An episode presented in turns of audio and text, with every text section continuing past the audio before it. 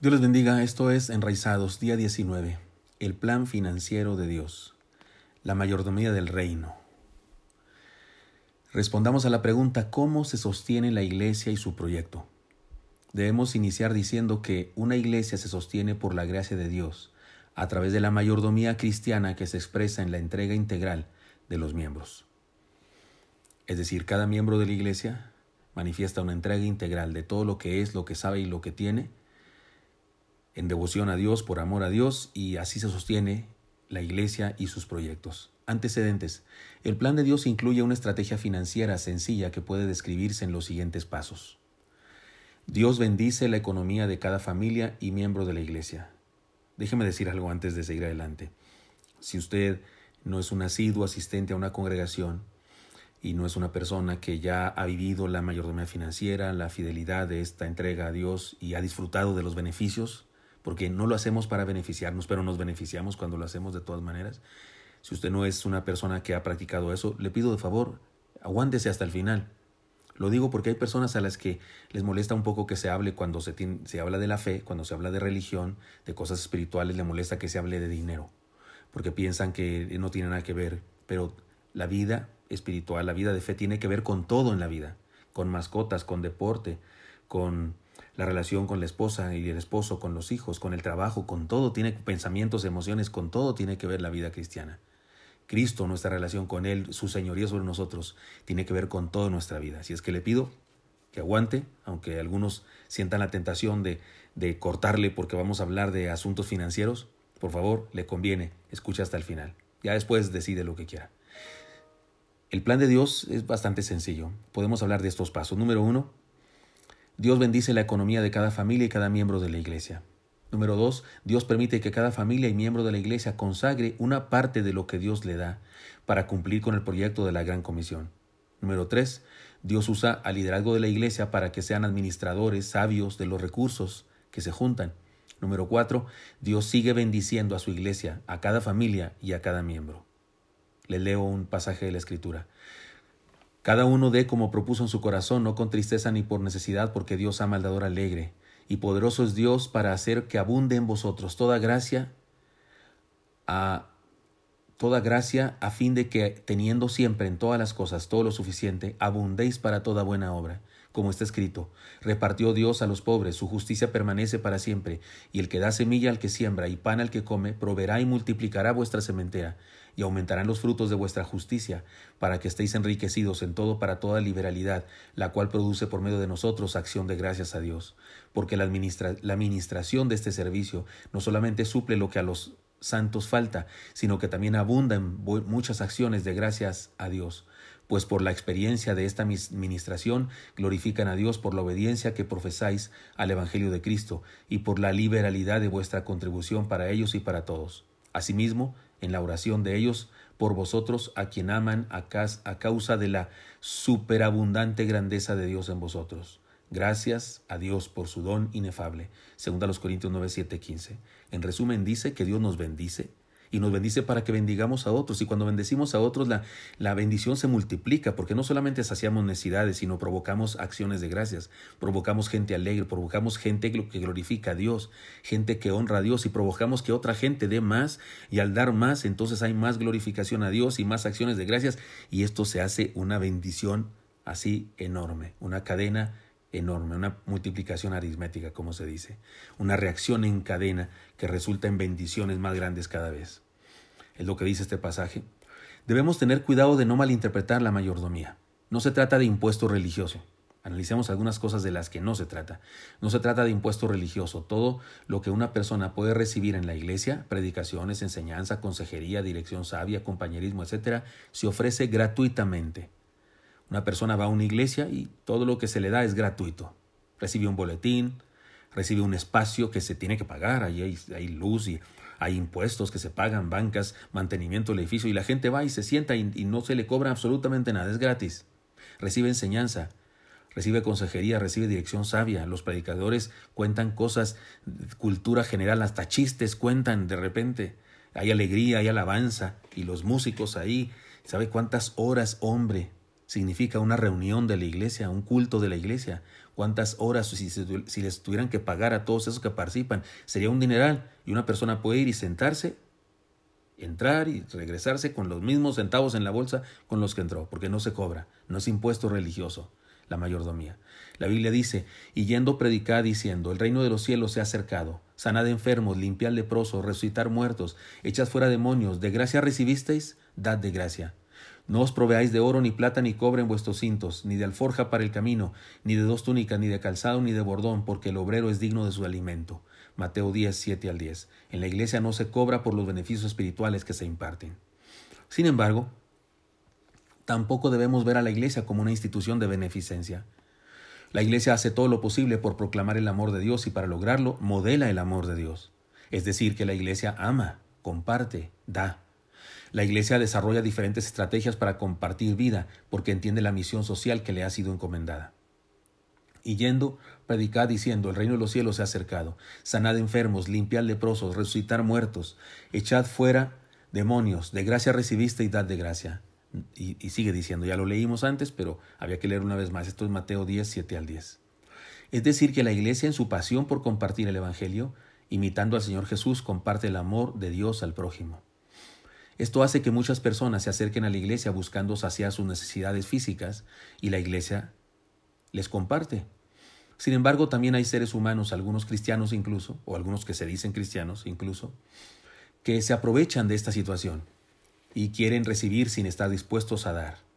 En la historia de la alimentación de los cinco mil, un milagro que realizó el Señor Jesucristo, encontramos una perfecta parábola del asunto el Señor Jesucristo les dijo a sus discípulos, no tienen necesidad de irse, ya sea hambre, digámoslo así, era tarde, no había supermercados cerca, y, los apóstoles dicen, Señor, despacha a la gente, se nos van a desmayar, ¿qué va a pasar? Jesús dice, no tienen necesidad de irse, dadles vosotros de comer. Pero Señor, ni con doscientos denarios alcanzamos.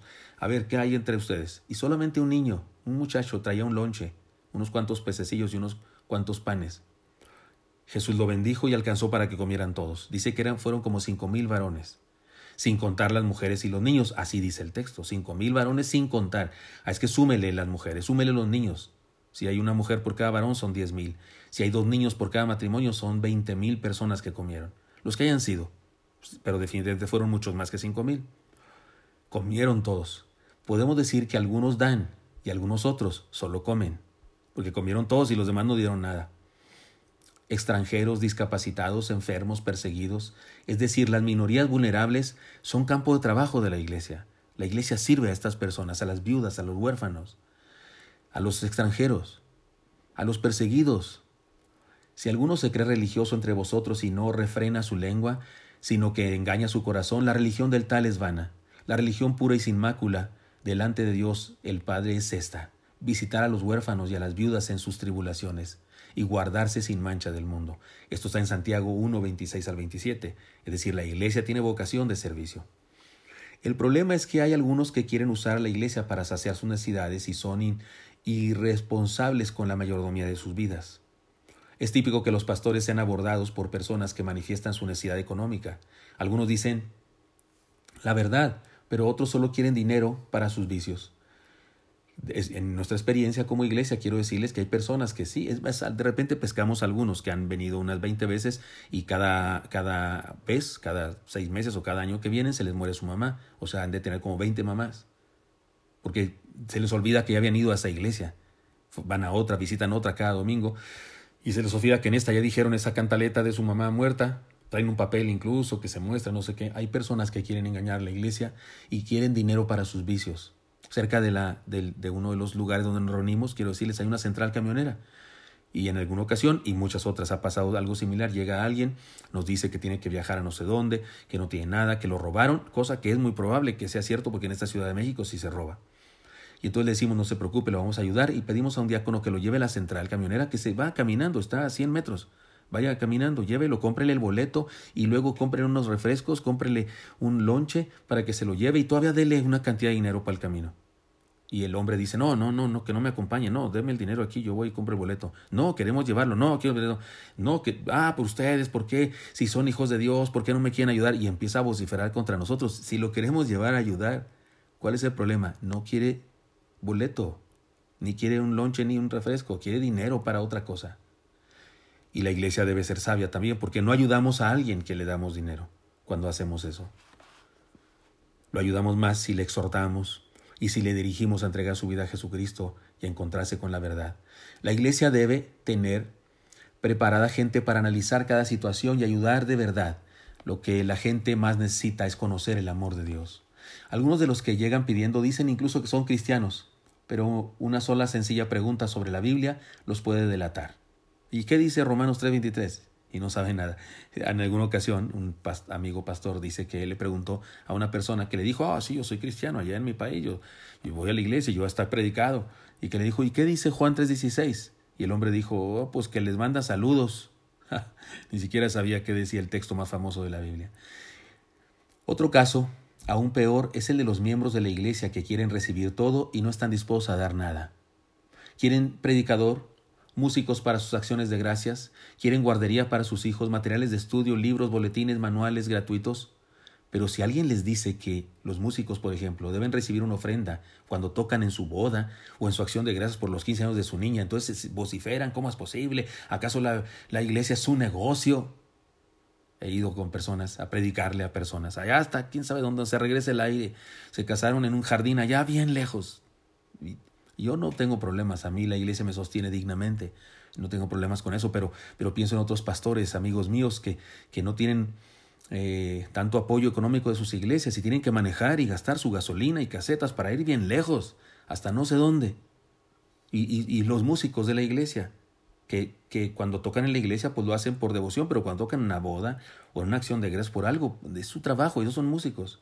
Y, y, los que los invitaron son capaces de pagar 50 mil pesos en una música ahí mundana para bailar toda la noche, pero no son capaces de darle una ofrenda de amor a ese músico cristiano que de eso vive, de tocar. Toca también en el templo, en los cultos de la iglesia, pero lo hace por amor, lo hace por, por devoción. Pero, pero su trabajo es tocar un instrumento, cantar. Y hay gente que no comprende eso. Hay, hay esa clase de miembros que quieren todo recibir y no dan, no comparten, no viven la mayordomía establecida por Dios. Y eso sí, se quejan. Todo es dinero en la iglesia, siempre están pidiendo. Y no es cierto, no es cierto. La iglesia, en nuestra iglesia, de hecho, decimos que dar diezmos y ofrendas no es, no es privilegio de cualquiera. Está prohibido que algunos den diezmos y ofrendas. Solamente tienen derecho a dar los que aman al Señor y aman su obra. Y decimos, si alguien no está en esa condición, no, no ponga su dinero ahí, por favor, no nos, ahórrenos el problema, no lo ponga ahí porque maldice el alfolí con su actitud. Es decir, dar a Dios lo que es de Dios es un privilegio, es un honor no es un impuesto religioso.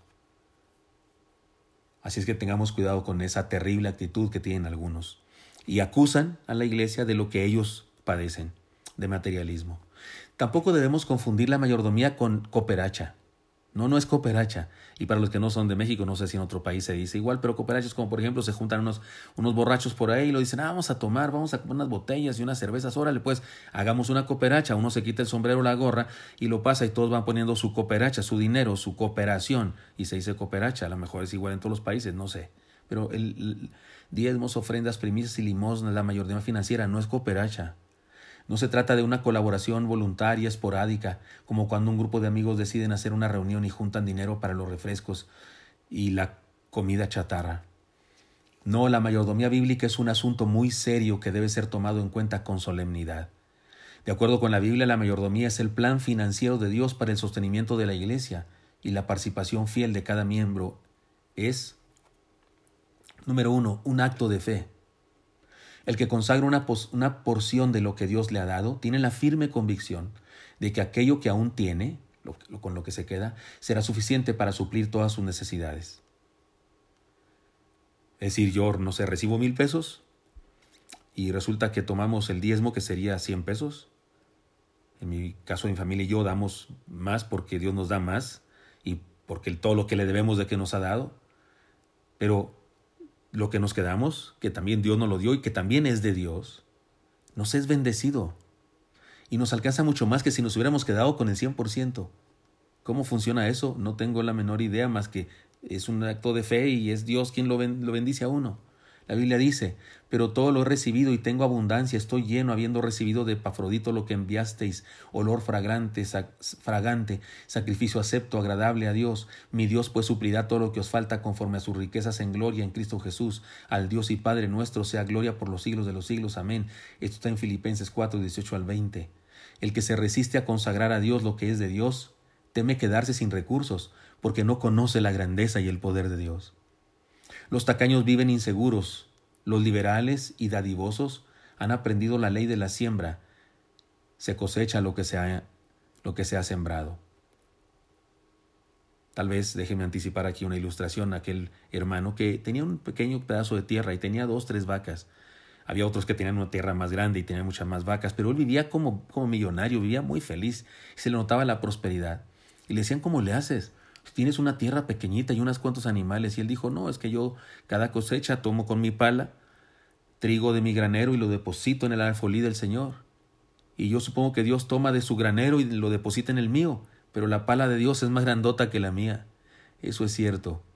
Ahora no lo hacemos para que nos dé, pero sí cuando lo hacemos y nos da. Es un acto de fe. Es un acto de amor, la mayoría financiera es un acto de amor. Lo que consagramos para la obra de Dios surge de un corazón lleno de amor y gratitud. Asimismo, hermanos, os hacemos saber la gracia de Dios que se ha dado a las iglesias de Macedonia, que en grande prueba de tribulación, la abundancia de su gozo y su profunda pobreza, abundaron en riquezas de su generosidad, pues doy testimonio de que con agrado han dado conforme a sus fuerzas, y aún más allá de sus fuerzas, pidiéndonos con muchos ruegos que les concediésemos el privilegio de participar en este servicio para los santos, y no como los lo esperábamos, sino que así mismos se dieron primeramente al Señor y luego a nosotros por la voluntad de Dios, según los Corintios 8, 1 al 5. No damos por obligación ni damos para recibir más, damos porque amamos a Dios, aquellas ideas que incluso se eternizan en canción, como aquella que dice, si doy un peso, el Señor me da dos, son un terrible error. La Biblia no dice en ningún lado que esto sucede así.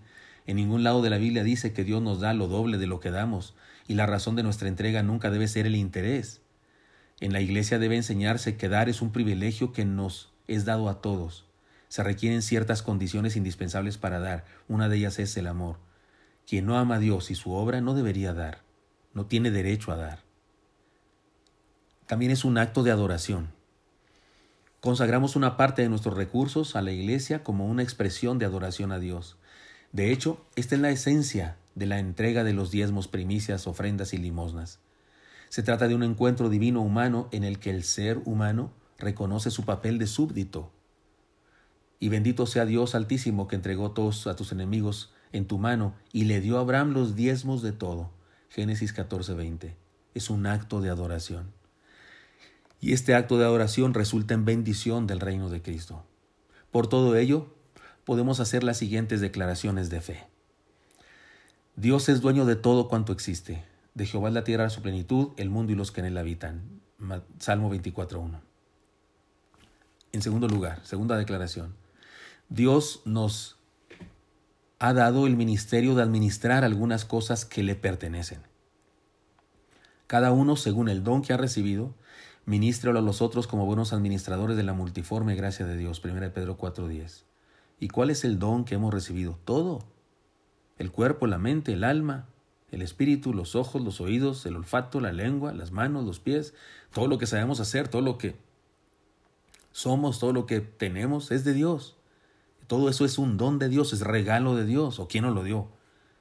Si, si, si no fue Dios, Dios nos dio todo lo que tenemos y nos lo dio para que lo administráramos para el beneficio de otras personas. En tercer lugar, los discípulos somos el capital, los recursos humanos y las capacidades por medio de las cuales el Señor sostiene su obra. Y el mismo Dios de paz os santifique por completo, y todo vuestro ser, espíritu, alma y cuerpo sea guardado irreprensible para la venida del Señor Jesucristo.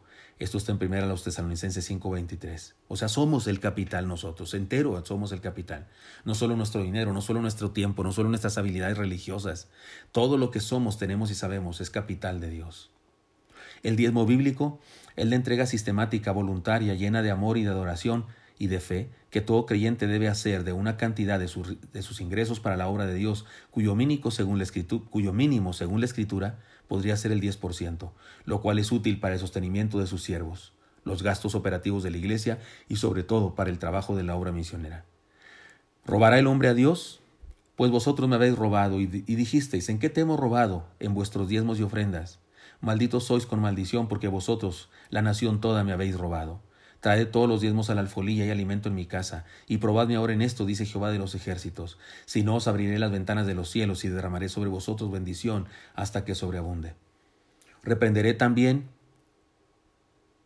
por vosotros al devorador, y no os destruirá el fruto de la tierra, ni vuestra vid en el campo.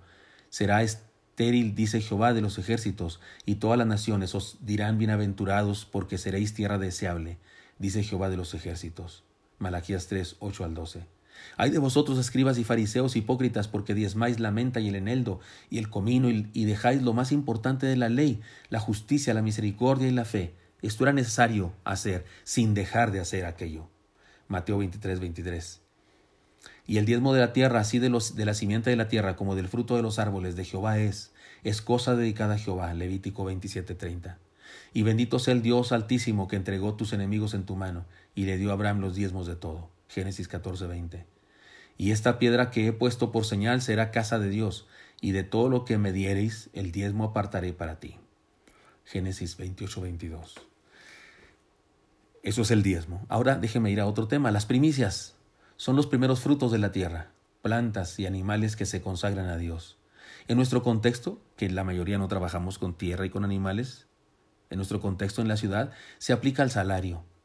Una persona debería consagrar el primer salario de su profesión, de su primer empleo, y de acuerdo a su situación, cada año puede consagrar una cantidad de sus primeros ingresos para la obra de Dios. Puede ser el salario de un día, o de una semana o de todo el salario mensual. Las primicias de los primeros frutos de su tierra traerán a la casa de Jehová tu Dios. Traerás a la casa de Jehová tu Dios. Esto está en Éxodo 27, 23, 19. Las ofrendas, ya vimos diezmos, primicias, ahora déjeme hablar de las ofrendas. Son la entrega de una cantidad de recursos voluntaria como muestra de adoración y gratitud a Dios. Cuando asistimos a un culto, cuando queremos mostrar gratitud por una bendición recibida, ofrendamos.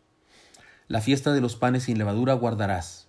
Siete días comerás los panes sin levadura como yo te mandé, en el tiempo del mes de Aviv, porque en él saliste de Egipto, y ninguno se presentará delante de mí con las manos vacías.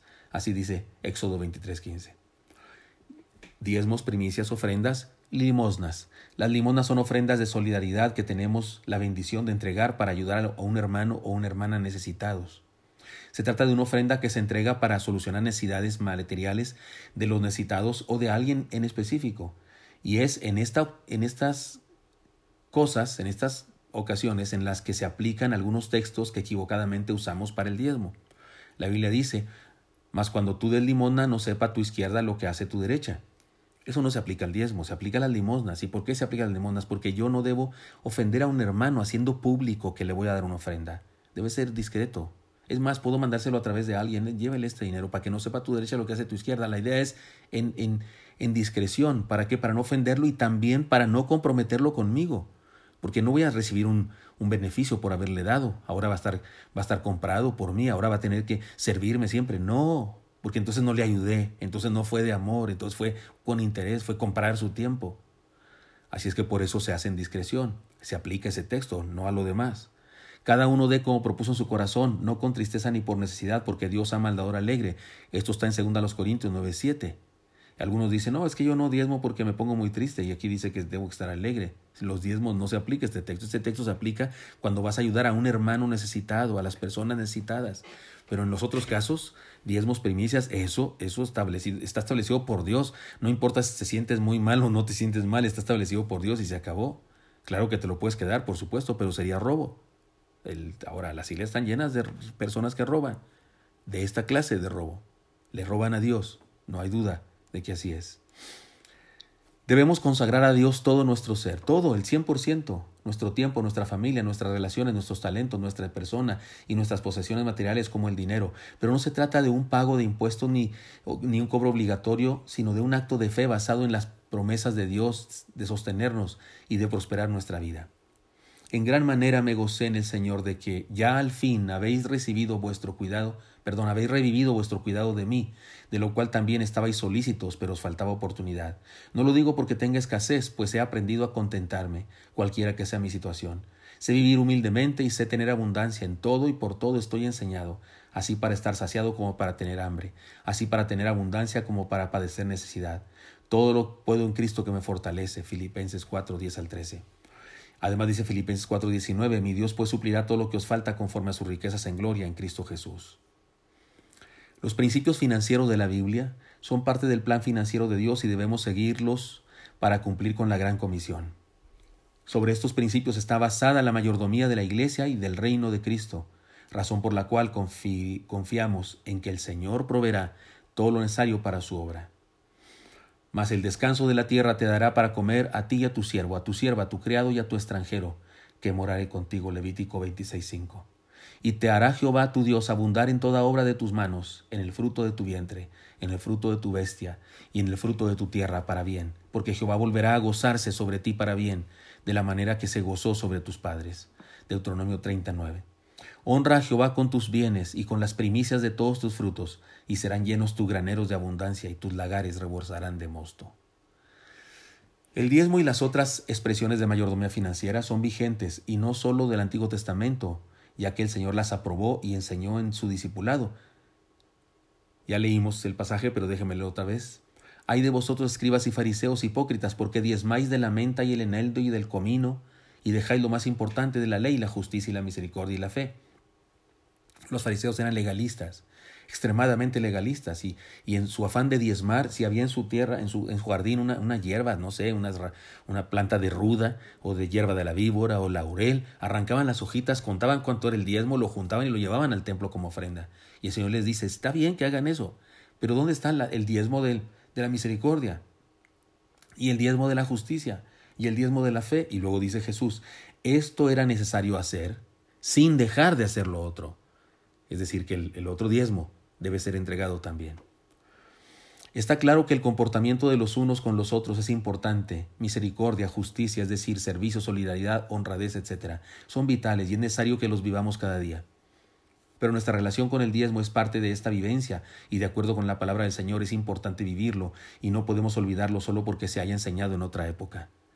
Si alguien cree que se trata de enseñanzas que solo se aplican al Antiguo Testamento, a bajo la ley, Debe entonces entender que si vivimos bajo la gracia del en el Nuevo Testamento, el Señor también estableció un parámetro para nosotros. Y decía a todos, si alguno quiere venir en pos de mí, nieguese a sí mismo, tome su cruz cada día y sígame. Lucas 9:23. Y también dice, y el mismo Dios de paz os santifique por completo, y todo vuestro ser, espiritual, mi cuerpo, sea guardado irreprensible para la venida de nuestro Señor Jesucristo. Primera los tesalonicenses 5:23. En el Antiguo Testamento se nos pedía el 10% de nuestros ingresos, y un día de la semana, el sábado el Nuevo Testamento se, nos pide el 100% de nuestra vida y todos los días de nuestra vida. No hay manera de eludir nuestra responsabilidad en la mayordomía financiera. Conclusión. En la iglesia no se exige a nadie el cumplimiento cabal de la mayordomía financiera. Solo se enseña la verdad de la palabra y se da a todos los miembros la posibilidad de vivir conforme al plan de Dios. Se enseña la verdad, se motiva a que seamos fieles a los mandamientos de Dios. No, no, le, no andamos cobrando a la gente. No, solamente se, se lanza la, la, la invitación, la honorable invitación. Déjenme contarles una historia para ilustrar esto. Una pequeña o un pequeño recibió como domingo, como su, su regalo de cada semana, dos monedas de parte de su papá. Una es para la ofrenda y la otra es para ti, le dijo el padre. El niño fue caminando por la banqueta con sus monedas y de pronto una de ellas se le cayó y se fue rodando hasta una alcantarilla y se le perdió. Se quedó pensando con ganas de llorar. De pronto se le iluminó el rostro y cerrando los ojos dijo, Ay, Señor, se me cayó la ofrenda que tenía para ti. No me quedó la mía. Y siguió caminando guardando la moneda que le quedaba con mucho cuidado. Tristemente, esta es la actitud de muchos cristianos. Cuando tienen crisis, cuando las cosas económicas se ponen difíciles, lo primero que dejan de hacer es ser fieles a la mayoría financiera. Otra historia que nos ayuda a ilustrar esto. Un día el rey se iba a casar su hijo y le dijo a sus súbditos, ¿saben una cosa? Todos están invitados a la fiesta de mi hijo, pero quiero que, quiero que participen, quiero, quiero sentir su, su solidaridad, su amor para con mi familia y les pido un favor. Les pido, ya que somos, era un, era un país vinicultor se dice, ¿no? Que cultivaban uvas y hacían vino. Les dijo, quiero que participen en la, en la boda de mi hijo. Y cada uno nos regale una botella de vino. Traigan su vino, su mejor vino de, de su creación y, y tráiganlo para la fiesta. Un hombre pensó, somos miles de súbditos del rey. Y el rey tiene toneles enormes de vino. Y además toda la gente va a traer vino, va a ser un montón de vino. Yo tengo unas botellas oscuras, voy a ponerle agua. Total, nadie se va a dar cuenta. Fue a la fiesta y ahí estaban las personas recibiendo las botellas de vino. En cuanto la recibían, la abrían y la depositaban en un gran tonel. Se llenaba ese tonel y, y empezaban a llenar otro y así sucesivamente. Hasta que entraron todos los invitados y había varios toneles llenos de vino del pueblo. Y entonces el rey dijo, tengo el privilegio de venir a probar el vino de mis súbditos, el vino de mis amigos. Y fue a uno de los toneles lleno de vino, lo abrieron para darle en un vaso y no salió vino, era agua, agua pura. El rey dijo, esto no es vino. Fue a otro de los toneles y dijo, ábranlo. Le abrió y era agua pura. No era vino, ni una gota de vino. Todos los toneles estaban igual. Todos los súbditos habían pensado lo mismo. No se va a notar. Total, ¿qué tanto es una botella que falte? La mía. Todos los demás dan lo suyo. Por eso en algunas ocasiones las iglesias, las iglesias de Cristo no pueden alcanzar las metas que se proponen. No pueden hacer ciertas cosas porque hay quienes han dispuesto su corazón en, en, en modo materialista, en modo tacaño, y no le dan a Dios lo que es de Dios como un acto de fe, un acto de amor y un acto de adoración. El cristiano en lugar de decir que no da porque no tiene, debería decir que no tiene porque no da. Porque Dios promete honrar a quienes lo honran, y eso habla de provisión y prosperidad. No debe hacerlo por interés, pero de cualquier modo es verdad que nunca le ganamos a Dios en el tema de dar. Ante estas verdades lo único que queda es ser fieles en nuestra mayordomía, por el bien de la obra y por nuestra propia seguridad. No hay mejor protección e inversión financiera que ser fieles a los mandamientos de Dios en el tema de los bienes materiales. Seamos parte de sus proyectos financieros. Espero que esta doctrina sobre la mayordomía, que responde a la pregunta cómo se sostiene la iglesia y su proyecto, espero que haya quedado claro y nos vemos el día de mañana. Hasta pronto.